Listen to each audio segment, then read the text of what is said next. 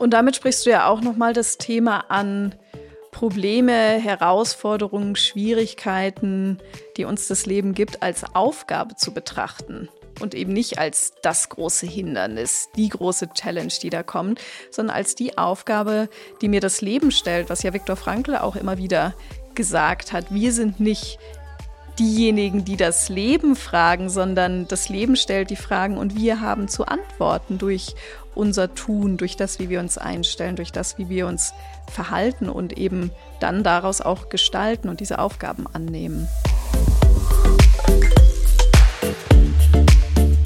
Herzlich willkommen zum Podcast Voll Sinn und Zukunft.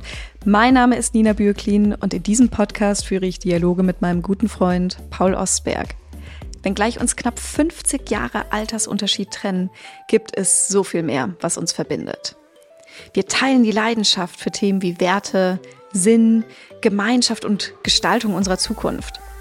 Unsere Dialoge spannen den Bogen von den echt großen Fragen des Lebens bis hin zu ganz praktischen Alltagsthemen, insbesondere auch in der Wirtschafts- und Arbeitswelt. Paul und ich teilen die tiefe Überzeugung, dass wir etwas in unserer heutigen Zeit brauchen, was Menschen anders leben lässt, was Menschen anders zusammenbringt. Unser Anliegen ist es, Mut zu machen für eine Welt voll Sinn und Zukunft. In dieser Folge sprechen Paul und ich über den Umgang mit Unsicherheit und Ängsten. In unserem Dialog geht es darum, wie wir von der Selbstbesinnung zur Selbstbestimmung und dann auch zur Selbstverantwortung kommen. Wir diskutieren, welche Rolle das Menschenbild nach Viktor Frankl spielt und wie uns auch unsere eigenen Talente und Fähigkeiten prägen.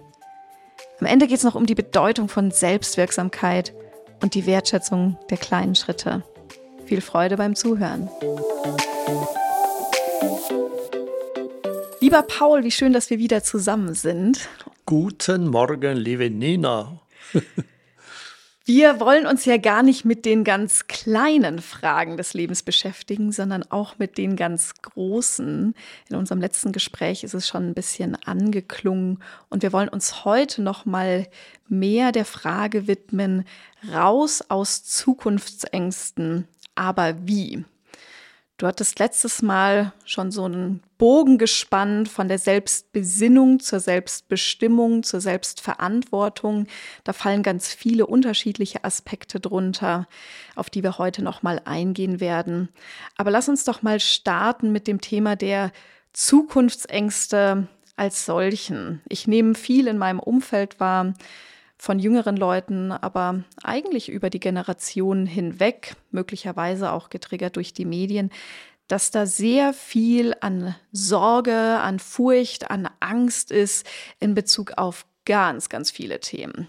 Das eine ist natürlich die Klimakrise, wir haben den Krieg, wir haben wirtschaftliche Instabilität und das alles summiert sich manchmal zu sehr diffusen Zukunftsängsten. Wie nimmst du dieses Thema in deinem Umfeld wahr? Ja, ähm, das ist schon ein äh, ganz zentrales Thema heute, aber ich frage mich auch, ähm, in Anbetracht dessen, dass man ja gar nicht weiß, was in der Zukunft alles kommt und ähm, wo man auch sich fragt, ja, was kann ich denn dazu beitragen? Ist es überhaupt vernünftig, sich mit so einer Thematik auseinanderzusetzen oder so muss die Zeit sparen und einfach warten, was da morgen auf uns zukommt, was morgen passiert?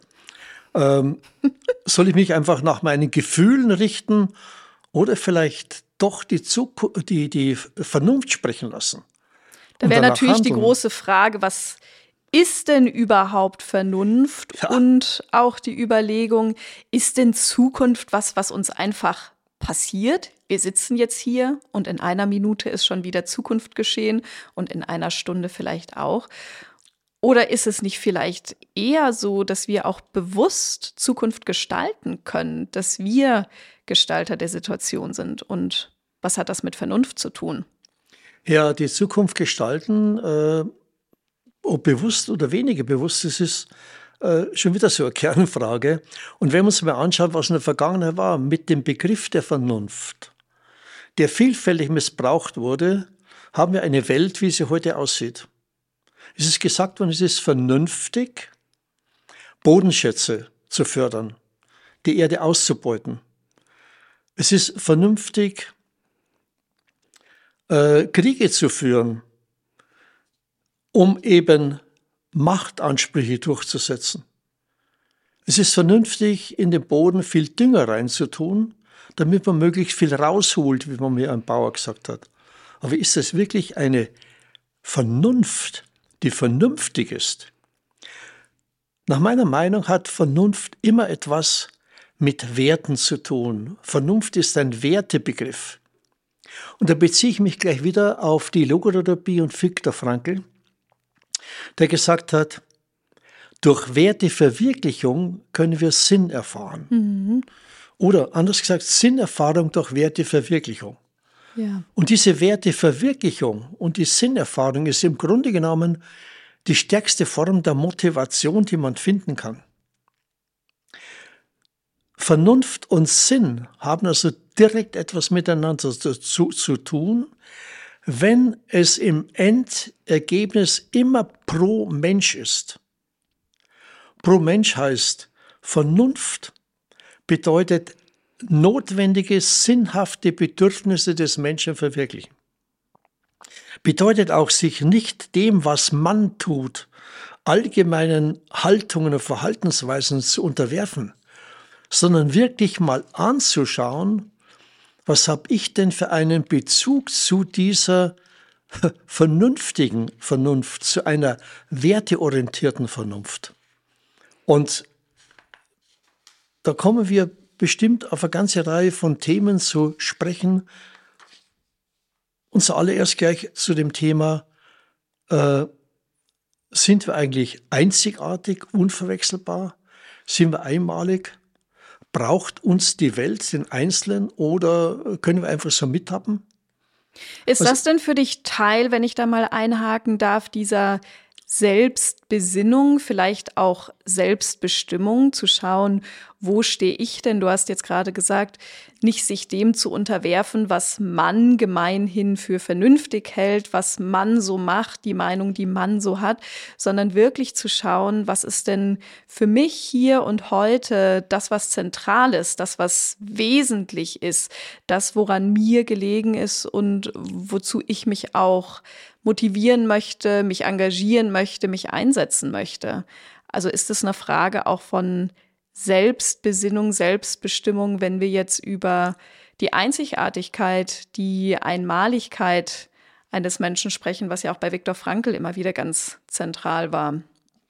Lass uns doch ein paar Punkte mal genauer anschauen, wo es um das Menschenbild geht. Mhm. Wieso denn einmalig, einzigartig, unverwechselbar? Was braucht es denn dazu, dass dieses überhaupt möglich ist?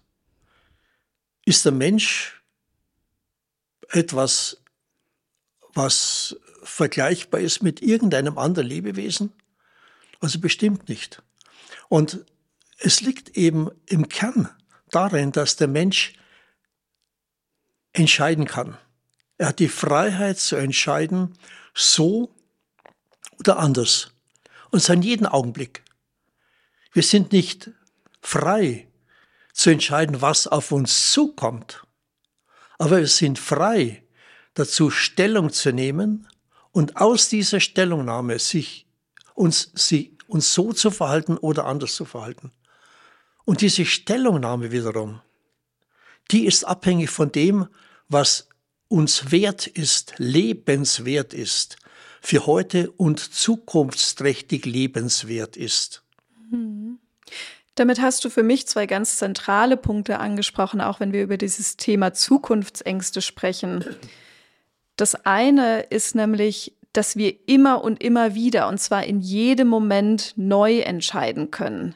Das heißt, es ist nicht so, dass die Entscheidung in Stein gemeißelt ist und ich mich jetzt dem Schicksal der Situation, dem Ungewissen hingeben müsste, sondern ich als Mensch kann ja immer und immer wieder entscheiden, und zwar jetzt hier und heute.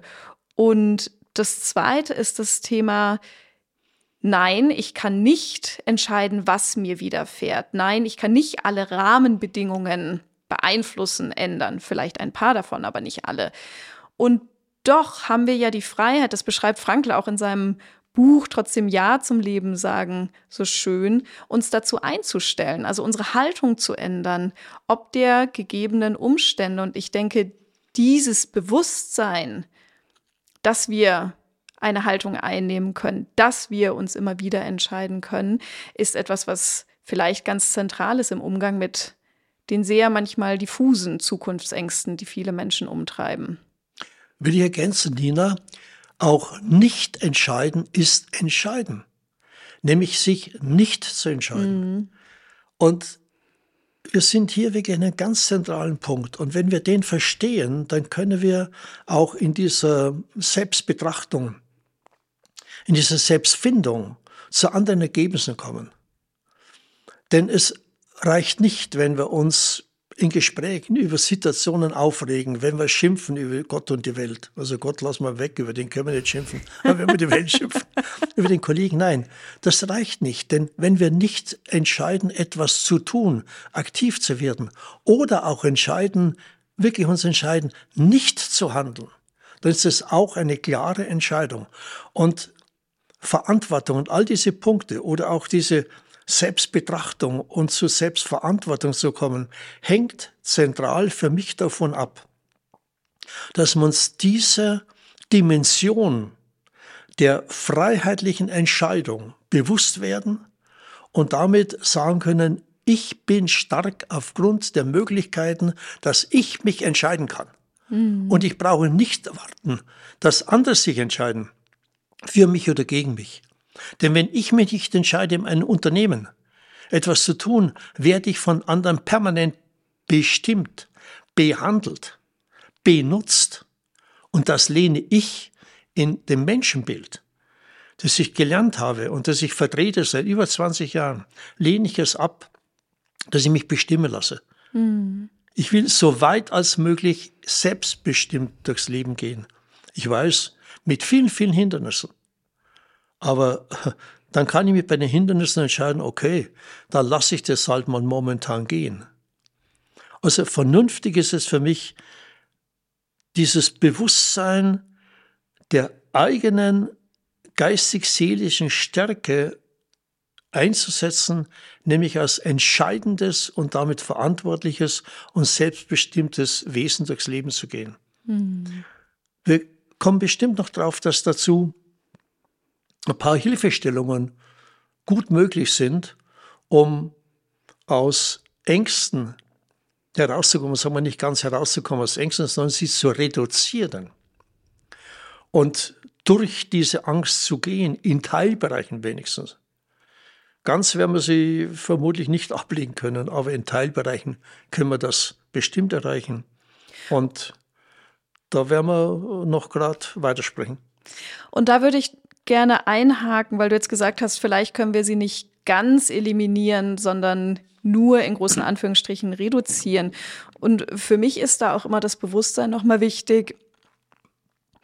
Angst als solches ist ja erstmal eine natürliche Reaktion. Also hätten all unsere Vorfahren nie Angst empfunden und wären immer dem Tiger mit offenen Armen entgegengelaufen, um mal bildlich zu sprechen, dann würde es uns ja nicht geben. Das heißt, ein gewisser Teil der realen Angst vor einer akuten Bedrohung, vor vielleicht einer Krankheit, vor dem Verlust von nahestehenden Personen, denke ich, gehört zu unserem Menschenleben dazu. Schwierig wird es und da gehören für mich sehr, sehr viele der Zukunftsängste rein, die ich oft höre, die ich beobachte, die ich wahrnehme, wenn es eine sehr diffuse Art von Ängsten ist, wenn die nicht konkret ist, wenn ganz viele Themen im Raum schweben, ohne dass ich sie auch benennen könnte. Ich habe das Gefühl, dass allein eine Angst, die ich in mir wahrnehme, zu benennen, helfen kann, sie schon mal zu bändigen. Im Englischen gibt es diesen Ausdruck, if you can name it, you can tame it. Also das, was du benennen kannst, kannst du auch irgendwie zähmen.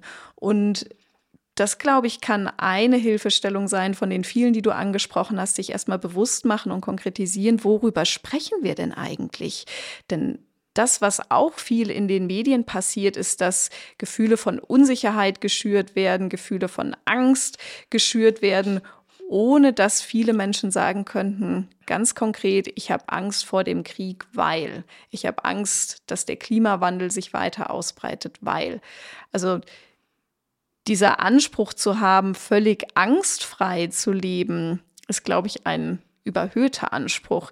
Die Motivation zu haben, Angst zu reduzieren auf ein Maß, die mir ein gesundes, gelungenes Leben ermöglicht, klingt da für mich viel stimmiger und realistischer auch.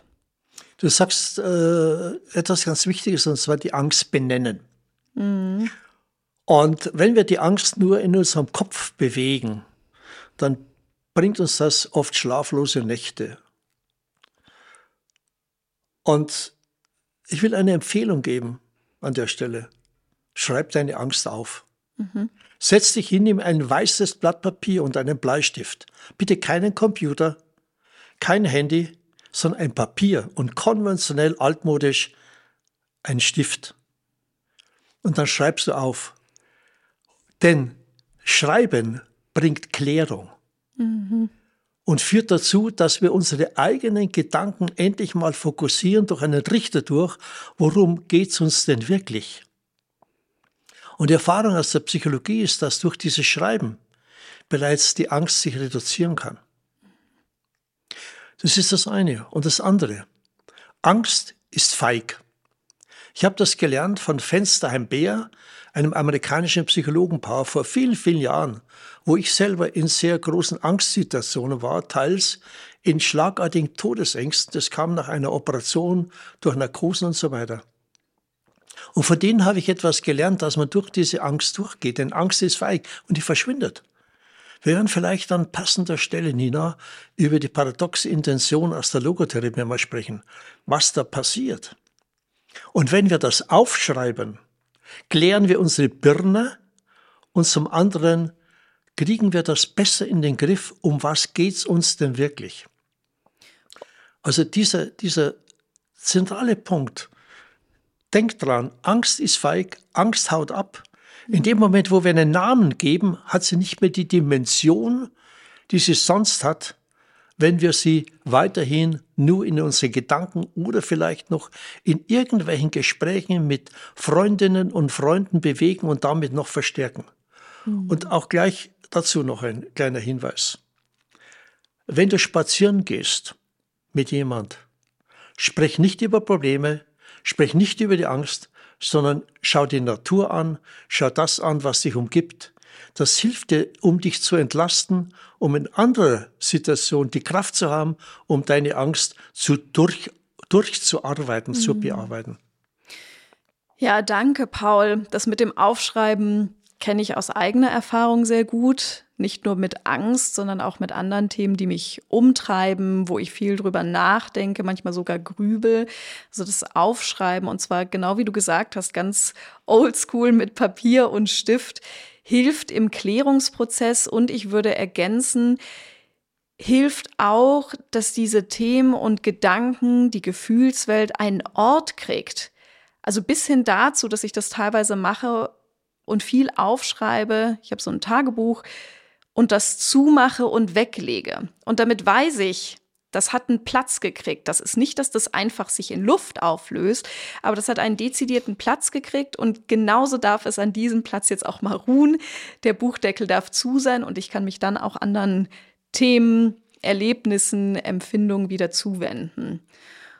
Und das Zweite, was du jetzt gerade angeregt hast beim Spaziergang, egal ob jetzt mit jemand anderem, vielleicht auch mal alleine, sich auf das zu fokussieren, was einen umgibt, also ganz präsent zu sein, im Moment zu sein, was nehme ich denn wahr, kann auch extrem helfen, um aus so einem Zustand der Angst, aus so einer Empfindung rauszukommen. Einerseits, weil es schwierig ist, sich in dem Moment auf die Sinneswahrnehmung, auf die Eindrücke, auf die Empfindungen zu fokussieren und gleichzeitig Angst zu haben. Und ich würde sogar einen draufsetzen, wenn es uns gelingt, und ich mache das sehr gerne morgens und abends, manchmal im Geschriebenen, manchmal nur in Gedanken, uns auf das zu besinnen, wofür wir dankbar sind. Und wenn es nur ganz kleine, vermeintlich selbstverständliche Sachen sind, dann überlagern wir damit die Angst weil es uns nicht als Menschen gelingt, dankbar zu sein und Angst zu haben im gleichen Moment. Und das Spannende ist, dass das jetzt einerseits aus der Erfahrung eine ganz schöne Sache ist, aber dass es da auch ganz viel Forschung zu gibt, dass Menschen, die dankbar sind, sich das bewusst machen, wofür sie dankbar sind. Und das können so nochmal vermeintlich Kleinigkeiten sein wie Dach über dem Kopf, genügend zu essen, nicht alleine zu sein. Die sind resilienter, die sind gesünder und schauen auch zuversichtlicher in die Zukunft. Ja, äh, weil du das gerade so schön sagst, kann ich eine Geschichte erzählen von einem Straßenkehrer. Mhm. War vor vielen Jahren in Los Angeles und wir wollten vom Hotel zu Fuß in die Universal Studios gehen zu einer Tour. Und wir haben gefragt an der Rezeption, wie weit ist es denn? Dann sagten die, ja, quarter of an hour. Eine Viertelstunde. Und dann haben wir gedacht, ja, wunderbar, gehen wir einen schönen mhm. Morgenspaziergang. Dann sind wir gegangen und gegangen und gegangen. Und die Viertelstunde war schon lang vorbei. Weil wir nicht bedacht haben, dass die Amerikaner nicht in Fußzeit rechnen, sondern Autozeit mhm. rechnen. Auf jeden Fall auf diesem Weg ist ein Straßenkehrer. Und diesen Straßenkehrer habe ich gefragt, wie weit ist es denn noch zu den Universal Studios? Und er hat mir das gesagt. Und dann habe ich etwas beobachtet. Dieser Mann hat in einer Qualität, in einer aufrechten, bewussten Haltung die Straße gekehrt, wie ich sowas noch nie erlebt habe. Hm. Und da sage ich zu ihm, sag mal, du kehrst hier die Straße, picobello, einen Stich nach dem anderen und schaust dabei nur freundlich. Wieso? Du machst doch Dreckerarbeit, sagt er. Überhaupt nicht. Das ist mein Bereich. Ich mache die Straße sauber, damit andere Menschen sich wohlfühlen können. Dieser Mann hat Respekt. Ich glaube nicht, dass dieser Mann Angst vor der Zukunft hatte, weil er seine Aufgabe im mhm. Augenblick erkannt hat. Das ist für mich ein schönes Beispiel. Ich hätte gerne viele Führungsleute, Unternehmer, egal wo, die solch ein Bewusstsein haben, dass sich um die Lebensaufgabe im Augenblick kümmern und nicht Dinge machen, die absolut wieder eine vernünftige, menschenwürdige Zukunft sind. Hm. Und damit sprichst du ja auch nochmal das Thema an Probleme, Herausforderungen, Schwierigkeiten, die uns das Leben gibt, als Aufgabe zu betrachten und eben nicht als das große Hindernis, die große Challenge, die da kommt, sondern als die Aufgabe, die mir das Leben stellt, was ja Viktor Frankl auch immer wieder gesagt hat. Wir sind nicht diejenigen, die das Leben fragen, sondern das Leben stellt die Fragen und wir haben zu antworten durch unser Tun, durch das, wie wir uns einstellen, durch das, wie wir uns verhalten und eben dann daraus auch gestalten und diese Aufgaben annehmen. Da sind wir wieder bei dem, was du vorhin oder was wir vorhin sagten, mit dem, äh, es kommt etwas auf uns zu und wir nehmen Stellung und entscheiden dann, wie das mhm. weitergeht. Und sehr interessant, dass der angstgestörte Mensch, so wie das Elisabeth Lukas sehr schön beschreibt, sehr schön ist gut in dem Zusammenhang, äh, der angstgestörte Mensch ist in sich gefangen. Mhm. Er ist gefangen in seiner Routine, er ist gefangen in seiner Komfortzone, er ist gefangen in einem Ich würde ja gerne aber und schiebt damit Verantwortung auf andere hm. und nicht indem er sich bewusst ist, dass er selbst die Verantwortung für seine Situation weitgehend hat. Nicht total, sondern weitgehend hat. Und da sind wir auch bei einem Begriff aus der Logotherapie, nämlich dem Begriff der Verantwortung. Ja. Und diese Verantwortung, die können wir uns auch mal so anschauen. Wir alle, hat man vorhin gesagt, sind einzigartig, unverwechselbar, einmalig. Und wir alle haben Talente, Begabungen in den verschiedensten Lebensbereichen. Es ist die Frage, was machen wir aus diesen Talenten, Begabungen? Wandeln wir die durch entsprechende Anstrengung und durch Übung in Fähigkeiten? Oder vergeuden wir diese Begabungen und Fähigkeiten und Talente? Wo sind unsere Potenziale? Denn Anstrengung ohne Begabung, Anstrengung ohne die Fähigkeit, auch etwas zu können, ist absolut kontraproduktiv und führt ins ja, ins Chaos und nichts in die Angst. Also schauen wir uns doch mal an in einer Selbstbetrachtung. Was haben wir, was habe ich für Stärken, was habe ich für Potenziale? Und Stärken sind nicht nur das, was uns gelungen ist in der Vergangenheit, was wir aus unseren Talenten gemacht haben, sondern Stärken können auch sein die belastenden Erfahrungen, die negativen Erfahrungen, wo wir durchlebt haben, um weiterleben zu können. Mhm. Damit sind wir so ein bisschen noch mal bei dem Punkt der Selbstbestimmung vom Anfang. Jetzt, wo du sagst, das ist vielleicht ein erster Schritt, mal in die Selbstbetrachtung zu gehen. Was sind denn meine Stärken? Und ich finde ganz schön, dass du auch davon gesprochen hast, wie Erfahrungen im Zweifel vor allem die schwierigen, die herausfordernden Erfahrungen, die schmerzhaften Erfahrungen uns etwas an Fähigkeiten zuteilkommen lassen, die unglaublich wertvoll sind. Um zwei Beispiele zu geben. In meiner ersten Anstellung an der Uni habe ich erfahren müssen, was es bedeutet, Mobbing am Arbeitsplatz zu erleben.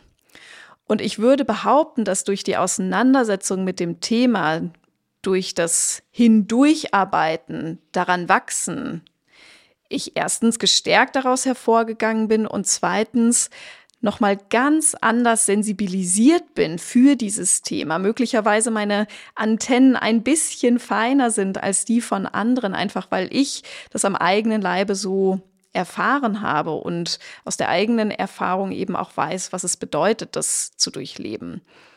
Ein zweites Beispiel, auch von mir persönlich, ähm, als ich vor ein paar Jahren erleben musste, wie der Vater von meinem damaligen Freund einer sehr schweren Krankheit gelitten hat und dann auch daran gestorben ist. Und ich bis dahin nicht wirklich eine ausgeprägte Angst vor dem Tod hatte, aber wie wahrscheinlich viele Menschen diesem Thema eher ein bisschen mit Abstand begegnet bin, jetzt nicht mich immer in das Thema reingeschmissen habe und gemerkt habe, wie diese Erfahrung so schmerzhaft die war, so traurig die war, meine Angst auch abgebaut hat. Auch Berührungsängste mit diesem in unserer Kultur zumindest noch sehr tabuisierten Thema abgebaut und verringert hat. Und ich heute das jetzt nicht als das leichte und schöne Thema ansehen würde, aber merke, dass diese gefühlte Distanz, die ich vorher hatte, sehr reduziert worden ist und dadurch auch schon einzelnen Klienten auch anders begegnen konnte, weil ich durch die Erfahrung hindurchgegangen bin. Und das ist vielleicht so der Ball, den ich dir nochmal zuspielen möchte. Es geht ja im Kern darum, nicht um die Angst herumzugehen oder um das Unangenehme herumzugehen, sondern hindurchzugehen und damit aber auch einen Weg für uns zu bereiten, der uns dann Stärken entwickeln lässt und der uns auch persönlich wachsen lässt. Ja, äh, würde ich gerne was hinzufügen. So mit einem Satz, was du auch beschreibst, sich selbst ins Wagnis bringen. Mhm. Das heißt, man kann ins Leben gehen als würde man mutig sein, als würde man sich vertrauen, hypothetisch, und sich so verhalten. Und plötzlich funktioniert es, weil unsere geistige Wesenheit als Mensch, die hilft uns, uns auch wirklich ins Leben bringen zu können und nicht zurückzuziehen. Vielleicht gibt es etwas, was mich trägt. Oder bestimmt gibt es etwas, was mich trägt. Du hast es ja angesprochen, die erfahren die Höhepunkte, die gelungenen als auch Tiefpunkte. Mhm. Das trägt. Und wenn wir das bisher durchlebt haben und erlebt haben, dann können wir mutig weitergehen, denn nach dem Motto, ja, so schlimm kann es ja nicht werden. Das packe ich schon noch. Also, mutig ins Leben gehen und etwas ausprobieren, etwas tun, sich überwinden.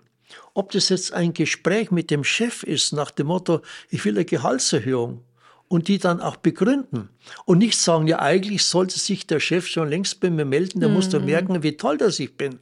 Nein, selbst wenn ich der Meinung bin, dass der Anspruch gerechtfertigt ist, dass ich entsprechendes bringe, dann gehe ich hin und sage so, hier bin ich, auch wenn ich vorher gezittert und geschwitzt habe, hier bin ich, ich kann nicht anders und sage ich dir, lieber Chef, um was es hier geht. Und bedenken wir auch, wir sind nicht allein.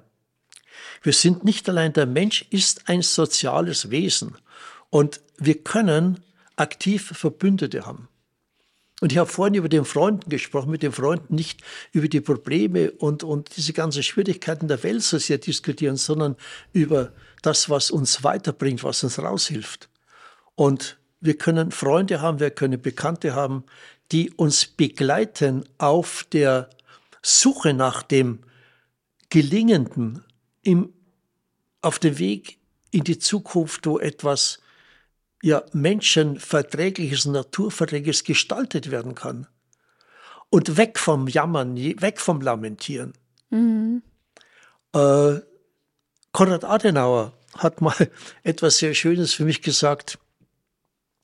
Wir haben in der Welt zu viele Wutmacher mit B.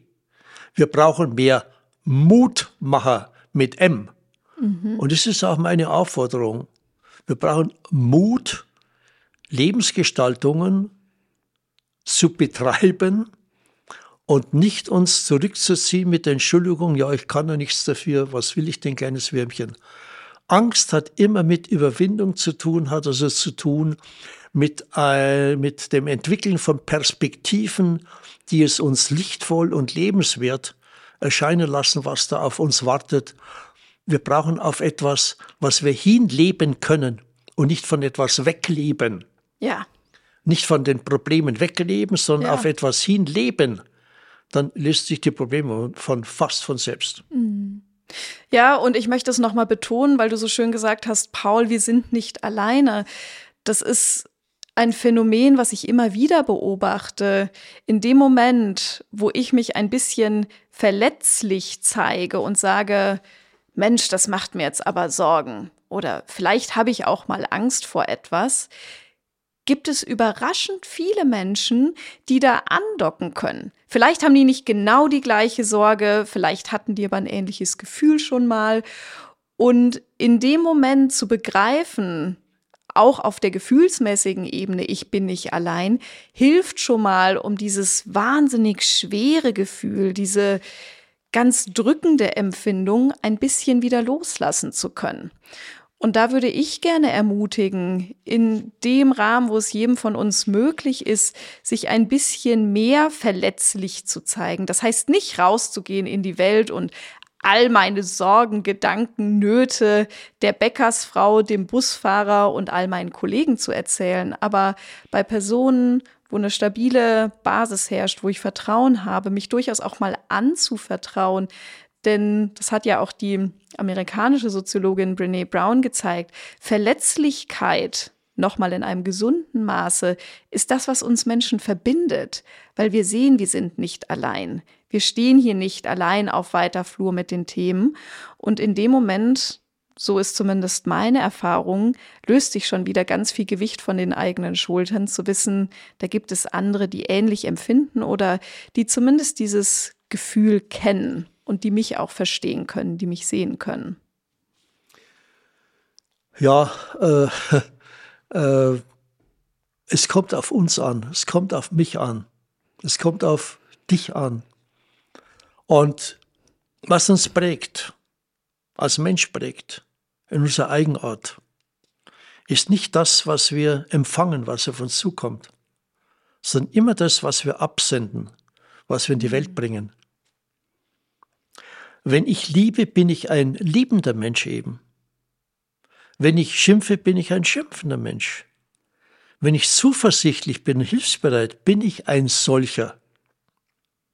Wenn man über sich hinausschaut, sieht man eben auch die Bedürfnisse der anderen, die Not in der Welt.